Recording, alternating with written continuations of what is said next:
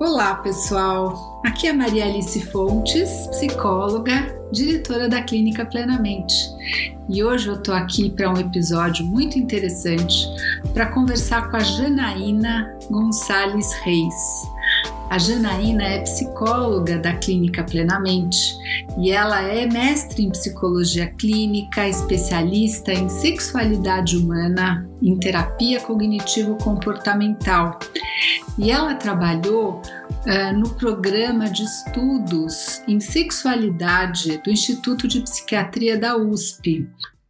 E ela gosta, tem um interesse específico pelas relações humanas pelos relacionamentos de casais. Conta isso, Janaína, um pouquinho. Desde quando você se interessa por relacionamentos, estudar esse assunto? Obrigada pelo convite, Maria Alice. É muito legal estar podendo participar com você desse podcast e também, principalmente, por ser um tema que, de fato, como você disse, é um tema que eu tenho profundo interesse. É interessante, assim, porque na verdade essa questão de sexualidade, de relacionamento conjugal, é, é, um, é um interesse que eu tenho desde a adolescência. Então, eu, eu fui aquela adolescência que, quando é, pedi, podia pedir, pedir um presente, é, eu pedi um livro de sexualidade. Então, assim, com 12, 13 anos, eu pedi um livro que na época era da Marta Suplicy. então, eu, tenho, eu tinha muitos livros, na verdade, e eu, eu, assim, eu imagino que talvez não, tenha, não tenham sido pedidos muito fáceis, né, na família, é, esse interesse, né, de uma, de uma adolescente de 12, 13 anos, podendo pedir qualquer coisa, porque tirou uma nota boa na escola ou tal, pedir livros de sexualidade. Então, eu pedia livros, eu comprava revistas é, que tinham a ver com esse tema na banca. Então, é um interesse muito genuíno e que me acompanha a vida inteira, antes, inclusive, da prática, né, no, no consultório, dos estudos que vieram depois, né. Então, eu terminei a faculdade já com esse olhar para a sexualidade, principalmente. E aí eu fui fazer, fui buscar o contato é, com, com a pessoa que hoje no Brasil é um profissional muito é, importante nesse tema, na sexualidade, a doutora Carmita Ábido. Então, pentelhei bastante ela, fui atrás, aí iniciei o curso de especialização, é, fui colaboradora há oito anos né, lá no Prosex, trabalhei com todas as questões de sexualidade, foi muito rico. E aí agora busquei também esse curso de, de reabilitação e amor patológico, porque tanto no mestrado quanto agora no doutorado, eu trabalho com relações é, amorosas, afetivas e sexualidade. Então, eu busquei esse, esse tema, esse curso recente, para poder me aprimorar, para ter esse conhecimento também. É um Ótimo. tema que eu gosto muito, de fato. Excelente. E o que, que então você poderia me dizer que, que seria a caracterização do amor patológico? O que, que é essa história de uma pessoa, ah, eu amo muito o outro, meu amor é patológico, o que, quais são os sinais, as características de um amor patológico? Eu acho assim, tem algumas características e é difícil a gente avaliar dependendo do momento da relação, porque algumas características são esse, é, como excessivo cuidado com o parceiro, isso é muito comum numa fase inicial de atração, né, de da paixão. Isso não é, é não deixa de ser saudável num relacionamento inicial. É que a questão é que isso se estende. Hum. É, a pessoa passa de fato a cuidar muito mais da vida do outro, uhum. né, do que da própria vida. Então esse cuidado excessivo é, já é um, um sinal. Dá tá? detalhes, é... o que, que, seria esse cuidado excessivo? Às vezes as pessoas, assim, quem está escutando aqui a gente, acha que, puxa, mas eu faço, eu gosto de cozinhar para o meu, pro meu parceiro, isso é cuidado excessivo? O que, que é cuidado excessivo? Não, Não, eu acho que assim, o cuidado excessivo é, na verdade, é, quando, quando ele acontece no, no amor patológico, ele tem uma cara de ser assim, um jeitão de ser altruísta. Hum. É, eu, faço tudo por você, eu abandono as minhas coisas, os meus interesses, outras relações, os cuidados com os filhos, enfim, cada pessoa vai demonstrar isso de uma forma. Mas é, isso não é tão altruísta. Né? Às vezes é, é tem um controle ali que está um pouco fantasiado ali, porque assim, é uma exigência que o outro também faça tudo, da medida que eu também estou me dando, eu quero, eu espero isso do outro. Então, tem um, um, jogo de controle. Eu acho que, assim, algumas coisas, assim, quem está num amor patológico, por exemplo, é, é, tem essa questão de, assim, o relacionamento não tá bom, é, ela não tá, não tá uma coisa legal, tá pesado, enfim, mas ela não consegue sair. As pessoas relatam que se sentem presas ao relacionamento, hum. elas não conseguem dar um fim ao relacionamento. Quando a pessoa vive um, um, um amor saudável e as coisas começam a, a caminhar mal, a relação não tá boa, elas conversam, elas tentam ajustar, e se não for possível, elas venha romper a relação. No Sabe? amor patológico, não, é uma insistência constante de permanecer em algo que está muito ruim. E, e, sintomas de abstinência, quando há uma possibilidade de rejeição, de afastamento, é, é muito forte, tudo isso é muito forte né? Tem até assim um, um estudo relacionado com possibilidade de suicídio uhum. em pessoas nesse, nesse momento, né, da rejeição, do abandono. Então, tem algumas características muito particulares. Não Você é só o cuidado. É muito interessante isso que você está falando, porque quando nós escrevemos o, o artigo, né, e você que está nos escutando tem um artigo específico no site da Plenamente sobre esse assunto, que chama quando o amor se torna patológico é, e se deve procurar ajuda. A gente escreveu sobre esse assunto e aí, é, considerando que eu tenho especialização também em dependência química, teve uma assim uma associação tão grande com esse tema, né? Ver que as, os sintomas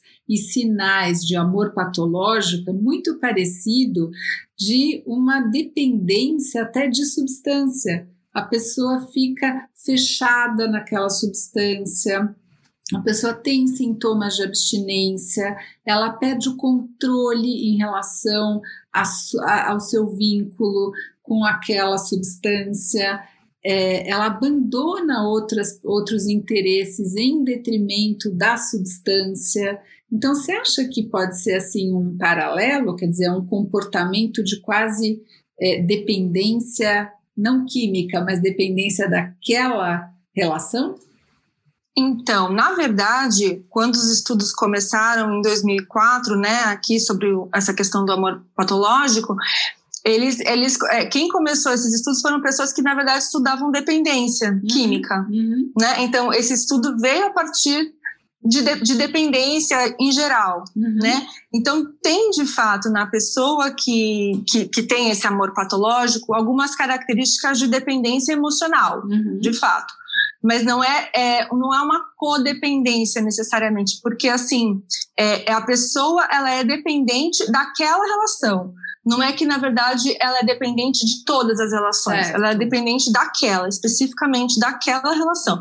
E aí depois ela pode até, esse, esse vínculo pode até se dissolver, essa, essa relação pode se dissolver, se ela vier experimentar outra relação né, patológica, ela vai ser dependente dessa outra pessoa. Então tem uma pessoa específica de certo. quem ela, é, né, que faz esse papel com ela, de quem ela é dependente emocional. Excelente, muito bem. Agora, é, Quais são as características de personalidade das pessoas que têm esse envolvimento com amor patológico? Tem algum perfil, tem algum, alguma característica que você possa falar, puxa, essa pessoa tem uma chance, uma tendência a de repente ter algum tipo de relação patológica? É, eu acho que tem algumas características sim, uhum. né? Mas a uhum. gente precisa, na verdade, quando a gente está fechando uma ideia de diagnóstico que ainda não está fechado, não é, ainda não é um diagnóstico, mas quando a gente está pensando, né, nessa questão, tem algumas características que de fato se repetem, que é uma impulsividade, uhum. então a pessoa demonstra uma impulsividade importante, uhum. né, e, e, muitas vezes que vem um arrependimento e tal, é uma autotranscendência, que é essa coisa de achar que a pessoa é uma pessoa única e tal, que tem a ver com, os astros, os, ah, é? os cosmos e tal. É, tem uma questão de achar, eu encontrei a pessoa. A pessoa é, perfeita, posso... uma pessoa que é assim, idealizada, que é tudo que é, sempre foi feita para ela, é isso? Ah. É, um amor assim, é, que é único, não é possível viver isso com outra pessoa. Uhum. Apesar de depois, quando ela começar um outro relacionamento, talvez ela venha a pensar isso da mesma forma nessa outra situação, uhum. né? E eu acho que tem algumas questões de é, baixo autodirecionamento. Então, assim, ela faz planos, mas ela não consegue manter, Sim. ela não se compromete com algumas coisas, tem uma baixa, baixa autoestima. Ah, baixa então, autoestima. Tem algum, ah, Sim, tem uma baixa autoestima. Isso. O outro meio que veio salvar Aham. essa pessoa. Que alguém que, que, no início, principalmente, a pessoa pensa, bom, essa pessoa veio salvar. Porque não é um relacionamento que necessariamente começa ruim, uhum. né? Ele, ele tem um reforço positivo, tal, depois ele passa, geralmente, a ter um reforço intermitente. Uhum. E a pessoa, nisso, já está muito presa nessa relação, né? Tem, eu não vou acho que não adianta a gente falar muito sobre quem é o outro nesse amor uhum. patológico. Sim. Né? Mas entender melhor a pessoa que, que, que tem o amor patológico. Porque assim. Que ama demais. É, quando a gente. É, porque na verdade, é assim, quem não tem uma característica de amor patológico ou uma outra personalidade que está do outro lado, ela vai romper a relação. Tá. Né? Ela, o, o, isso não vai se manter. A outra pessoa então, preciso... que está sendo presa isso. pelaquela relação, ela tem uma tendência a falar: opa, isso aqui passou do ponto, está atrapalhando Sim. a minha vida, essa pessoa está controlando demais, está entrando demais na minha vida, acho que não. Então, quando você tem o estabelecimento de uma relação patológica, é, existe sim é, alguém que está sendo né, depositado esse amor, essa, esse controle, que se também não for uma pessoa saudável, pode entrar um pouco nesse jogo. Né? E agora é, é preciso que não, na verdade, assim, é quase que uma característica de que não é saudável também claro. do outro lado para poder existir isso. Claro. Tem alguma outra questão lá. Aham, ótimo. Então é uma boa, uma boa dica. Quer dizer, se você estiver vivendo uma relação assim de amor demais, de amor patológico, com essas características que a gente está contando aqui, é, não é só de um lado, tem o outro também que está envolvido nessa história.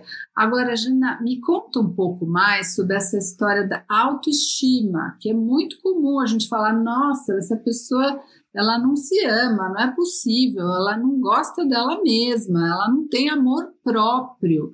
O, o que, que seria é, características, quais seriam as características de a pessoa assim se perder no outro e não ter autoestima? é que, na verdade, quando a gente pensa em amor patológico, a gente pensa de uma questão que está vindo, se arrastando, vamos dizer assim, das relações iniciais. Ah, então, é, não é algo que se dá numa fase de relacionamento jovem, adulto, né? É, é uma questão pessoal, individual, que se estabeleceu lá nas relações iniciais, nas Vamos relações com pai e mãe, por exemplo. Vamos explicar isso melhor então. Da onde que surge? Já vem de um certa um problema de apego. Então, uma pessoa que Exatamente. não tem um apego seguro, não tem uma relação né, de estabilidade durante a infância e adolescência, e quem sabe cresce com uma sensação de não pertencimento, de não conexão e precisa desesperadamente de um outro que vá suprir todas as suas angústias e necessidades. É isso? É, então, isso, falando de uma forma bem, bem informal, assim, uhum. é pensar que, que aquela pessoa é, na infância não teve essa, essa segurança em relação ao apego, como você disse, um apego seguro, é, e na verdade, pelo contrário, assim, ela vê de repente um, um, um pai ou uma mãe que é dependente, é dependente químico, uhum. é, que tem relações instáveis, ela sente que, na verdade, o, o, o, tipo de relacionamento é, possível é um relacionamento inseguro, instável, que é ali que, que, que transitam essas emoções, sabe? Uhum. É um relacionamento é, onde, não, na verdade, o relacionamento ela, é comum para ela pensar que o relacionamento não é algo positivo. Então, assim, frágeis, né? fica faltando alguma coisa. Sim. É insuficiente. É uma pessoa que rejeita, é uma pessoa que abandona, é uma pessoa que não é segura, não é confiável. E ela carrega essa ideia do amor atrelada a esse tipo de, de apego. Uhum. Agora, veja, se você que está aí escutando imagina ou conhece alguém que esteja passando por essa situação de amor patológico, como é que, como é que se lida com isso? Quais são os caminhos para é, sair dessa, de, desse, desses vínculos tão doentios? O que, que se deve fazer do ponto de vista assim de saúde mental, profissional, como, como psicóloga? O que, que você recomendaria para uma pessoa que está vivendo isso? Quais são os passos? O que, que ela tem que fazer? Então, eu acho que a princípio, ela no princípio, para a gente começar, eu acho que é necessário uma autoavaliação, porque não adianta a pessoa falar, olha, mas você está é, esse vínculo de vocês não é saudável, não é legal, porque é o vínculo que ela consegue ter. Uhum. Então, é, é, necessário que tenha uma outra. A pessoa, óbvio, pode trazer essa, é, é essa conversa, esse assunto. Quem está percebendo que é um amigo próximo, tal, uma familiar, pode trazer esse assunto para a pessoa pensar a respeito. Mas é importante que ela faça uma autoavaliação. Mas eu estou num relacionamento que eu estou sofrendo mais, que eu às vezes tenho agressões e tal, e eu permaneço, mas a pessoa ela, ela, ela, faz essa reflexão, mas por que, que eu permaneço com um relacionamento? Eu tô tão descontente, né? Então eu acho que é necessário primeiro uma autoavaliação. E aí eu acho que na, na sequência, é, acho que assim tem a questão de buscar apoio entre amigos e, e família, explicitar essa situação, porque é claro que o outro vê de fora e fala, bom, mas esse relacionamento de vocês é super patológico, tá péssimo, tem que terminar. Isso necessariamente não ajuda Uhum. Não ajuda em nada, uhum. né? Essa pessoa, ela, ela, pelo contrário, ela ainda se sente mais presa, uhum. né? E procurar ajuda profissional. Então, procurar ajuda de alguém capacitado, habilitado para poder estar tá ajudando um terapeuta e poder estar tá ajudando nesse passo a passo, que é possível, sim, a pessoa é, voltar a pensar numa relação é, amorosa como, como saudável, viver uma relação saudável. Eu acho que são esses mais ou menos os passos. Tem alguns algumas é, reuniões, inclusive, né, que acontecem para atender grupos de apoio que podem ajudar, uhum. como MADA, né, por exemplo, que é Mulheres que Amam Demais Anônimo. E, mas tem a questão deles serem um grupo de apoio. Eles Agora, não são um grupo de terapia. Jana, você nota que às vezes nessas relações existe também é, muito medo, né? Medo de deixar o outro, medo de que o outro faça algum tipo de ação que possa prejudicar de volta. Então, as pessoas que estão vivendo esse tipo de relação, elas muitas vezes não conseguem cortar essa relação exatamente porque tem medo medo de é, deixar o outro, medo das represárias que o outro possa fazer. Eu acho que isso é um indício também importante. À medida que você esteja preso numa situação que as pessoas estão notando que não é saudável, que está muito fechada só nisso, que você tem às vezes né, sintomas de abstinência quando não está falando é, sobre aquela pessoa. Então, que você entenda que existe um medo envolvido, sim, e que quebrar essa relação não é fácil, porque muitas vezes a pessoa se sente numa, numa ameaça. Agora, existe alguma característica, por exemplo, em relação a a gênero, então, ah, mulheres são mais patológicas do que homens, ou existem mais mulheres, é, mais homens. O que, que seria isso, Jana? Existe essa relação? Não, na verdade não. Assim, o que os, os, estudos trazem é que, na verdade, é, tanto homens ou mulheres podem passar por isso. É, depende muito de uma característica pessoal, individual, de uma história de vida, é, de uma tendência a ser controlador e tal, porque amor patológico envolve controle, né? Então, assim, é, tem, é mais é, essa questão de como a pessoa funciona na vida do que o gênero a qual ela pertence ou se identifica, né? Uhum. Então eu acho que tem algumas questões que, Que as pessoas falam, ah, mulheres, né? Tipo, Mada é um grupo que só tem de mulheres, mulheres uhum. que amam demais. Mas tem o DASA, que atende homens, né? Uhum. Por exemplo. E, e, na verdade, não, não é um. As, as pessoas pensam isso, né? Está muito associado ao gênero feminino. Mas não. não. Em alguns países, por exemplo, os homens são mais controladores, por exemplo, como exemplo da Rússia, de um estudo e tal. É, lá é, teoricamente, o amor patológico seria muito mais é, percebido nos homens do que nas mulheres, por exemplo. E ajuda a fazer terapia de casal ou é melhor fazer terapia individual? O que, que é a sua recomendação profissional? Então, o que eu acho é que tem algumas questões que a gente poderia abordar aqui rapidinho, só para a gente entender um pouquinho melhor essa questão do vínculo, como que esse vínculo se forma, né? O vínculo, a gente pode pensar assim, a gente tem três pilares na formação do vínculo, né? Que é o vínculo amoro, amoroso, compensatório, é, de conveniência e compensatório. Então, são três é, pilares. E nas relações, é, um vai ser sempre predominante, mais importante, né? O vínculo amoroso é baseado no encantamento. O vínculo de conveniência, é, sendo bem sucinta, assim, é na troca. Eu te ofereço algo, você é, eu, eu te ofereço uma vida econômica, financeira melhor e você me oferece o cuidado com a casa e filhos, por uhum. exemplo. Uhum. É, e o vínculo compensatório é que uma pessoa ela tem o, o a característica, o lugar de dar rumo, uhum. de dar chão para o outro, uhum. né? E, e o outro de cuidar dele, de manter toda essa história. O amor patológico está mais associado ao vínculo compensatório como pilar principal. Uhum. Né? É que um está dando, na verdade, o chão para o outro. Que o outro e, tem e um buraco. O outro que tem o um amor patológico, se perder o chão, se desestrutura completamente. Uhum. Né? Então, assim, essa é a formação e essa é a dificuldade. É o medo de perder totalmente o chão, uhum. o rumo, alguém que norteia a vida dessa pessoa. E aí o que acontece? Assim, não adiantaria a princípio uma terapia de casal para trabalhar a questão do amor patológico, porque essa pessoa precisa repensar é, a forma dela de amar. Certo. Né? E aí a relação de casal, ela pode vir, ok, essa pessoa está repensando é, a forma de, de amar e tal, a forma de, de se vincular com o outro.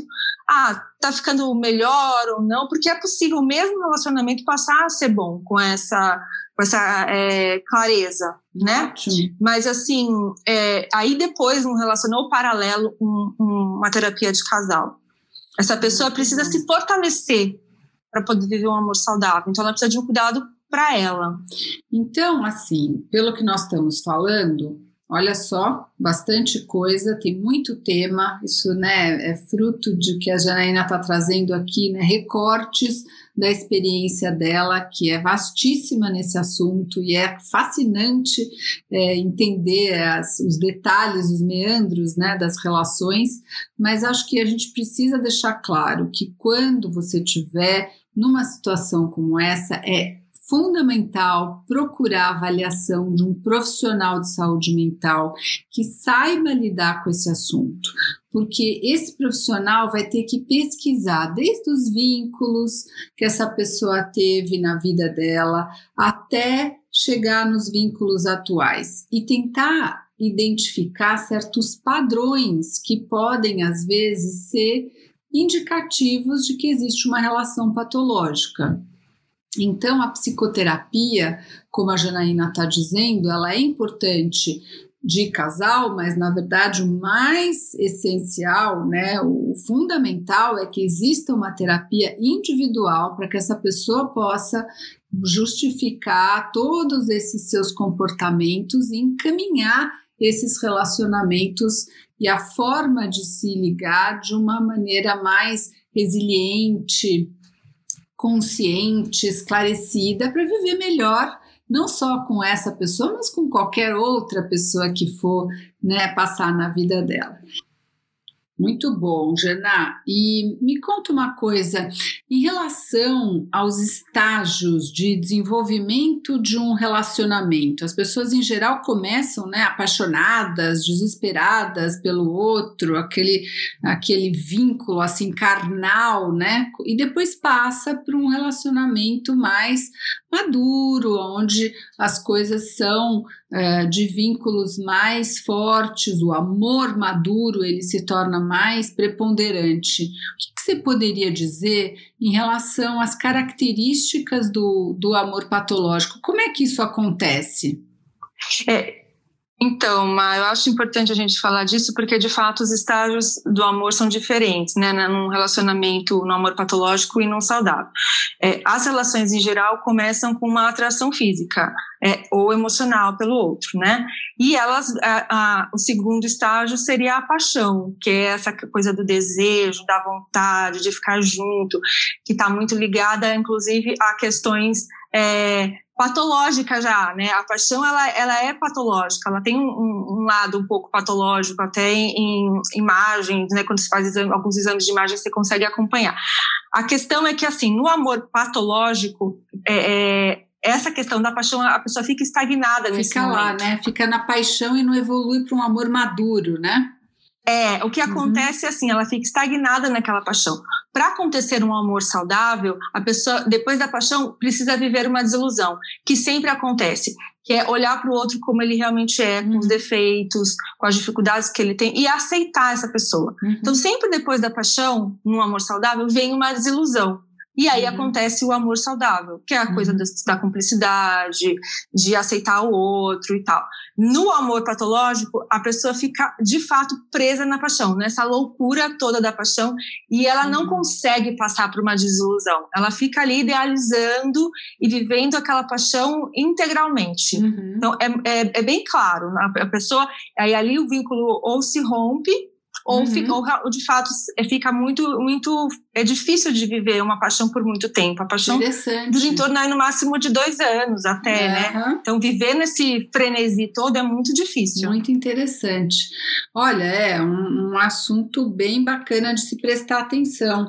E, e teria alguma outra característica que você gostaria de abordar sobre amor patológico? O que, que a gente poderia. Eu, eu acho que, assim, como ele ainda não, não é um, um diagnóstico fechado, né, ele está sendo estudado e tal, algumas pessoas tendem a acontece com frequência das pessoas é, acharem que pode ser outra questão, como por exemplo um transtorno de personalidade borderline, ah, alguma uhum. questão assim. É, não é, é assim, na verdade, como essas pessoas têm muito medo de serem abandonadas, elas têm, um, elas têm muito cuidado com essa questão do outro e da relação, né? E elas têm uma tendência à autoagressividade né? E não a heteroagressividade que a gente vê muitas vezes também em Fica outros melhor transtornos. isso, assim, tem coisas bem práticas, de um jeito bem simples. O que, que é autoagressividade, heteroagressividade, o que quer dizer isso? Então, é, por exemplo, se a gente falar em casos, como eu falei, né, é, a gente pode até pensar no índice de suicídio, que é razoavelmente alto. Então, a autoagressividade é uma agressividade que você faz para você mesmo, que você não impõe ao outro. Por exemplo? Né? A heteroagressividade, por exemplo, é se cortar. Uhum. É, vai desde os pequenos, das faltas de cuidado diárias, uhum. né, que a uhum. pessoa tem com ela mesma, da falta de cuidado como um todo, é, dos cuidados pessoais, de autoestima, das relações e tal, até o fato de fazer algo prejudicial Pro e danoso para ela mesma, como se cortar, como atentar contra a própria vida que aí são os casos um pouco mais extremos e que não, não tem nenhuma é, relação com transtorno de personalidade. Faz parte da ideia desse é, diagnóstico em construção de amor patológico mesmo. Legal. Muito bom. Então, mais alguma coisa que você gostaria de, de fechar? Alguma dica? Algumas. Uh, vamos voltar só assim nas, nas características, né? Para as pessoas lembrarem que, se tiverem com essas características, devem procurar ajuda. O que, que você acha que são essas características de alerta? Eu acho que as características de alerta são esse, essa necessidade de, de controlar o parceiro justamente pelo medo de ser abandonada né? Esse abandono de interesse de atividades próprias, de afastamento de relacionamentos que antes ela ela tinha né, normalmente na vida, com até com filhos, então com familiares, amigos, a pessoa restringe muito a vida social dela. É, ela ela não consegue sair de um relacionamento por mais danoso que ele seja. Então ela realmente as pessoas em geral falam que ficaram presas em relacionamentos, assim essa questão de é, até a, a, coisa da abstinência, né, de sofrer horrores, de ficar muito mal, de ter é, sintomas físicos, de taquicardia, é, coisas assim, é, quando essa pessoa se afasta ou quando ela acha que, que vai ser rejeitada, é, cuidado excessivo com as coisas do parceiro ou do interesse uhum. do parceiro, pouco cuidado com as coisas pessoais. É, eu acho que essa, essa atenção demais ao outro e, e, e, essa pouca atenção a si mesmo, acho que são coisas que a gente pode pensar aqui que são grandes e importantes alertas para estou vivendo essa situação, bom, então melhor eu repensar essa relação. Como é que eu não consigo sair de um relacionamento que está me prejudicando tanto? Né? Perfeito. E lembrando que a clínica plenamente tem toda a regulamentação para atender de forma online. Então, seja qualquer o lugar que você esteja, você pode entrar em contato com a gente, que nós vamos ter prazer em fazer uma avaliação e fazer um planejamento de tratamento eh, de acordo com as suas necessidades. E é, agradeço muito, Jana, a tua presença aqui. É muito legal falar sobre esse tema, acho que é um tema fascinante. Assim como você gosta de falar sobre relacionamentos, né? Falar sobre saúde mental é alguma coisa que me encanta. Então é sempre muito legal ter gente boa para falar sobre esse assunto. Obrigada mesmo pela sua presença. E é, deixo aqui para vocês né, os nossos contatos. Se você tiver algum interesse, pode mandar uma sugestão, pode mandar um comentário através do meu e-mail, que é o ma@plenamente.com.br e também pode seguir as nossas redes sociais. É, Maria Alice Fontes e Clínica Plenamente Oficial. O nosso site, que é o plenamente.com.br, tem muitas informações e nós temos lá o nosso artigo que nós escrevemos com alguns detalhes a respeito desse assunto que nós estamos falando. Então é isso. Muito obrigada, foi um prazer e até a próxima. Obrigada, Má, pelo convite. Foi um prazer bater esse papo nesse tema que eu, que eu me interesso tanto. Foi ótimo. E eu espero poder ter ajudado quem está nos ouvindo de alguma forma. Obrigada. Com certeza ajudar muitas outras pessoas que podem nos procurar e a gente vai encaminhar para a Janaína atender, que tem toda essa experiência nesse assunto. Um abraço, pessoal. Tudo de bom. Até a próxima. Tchau.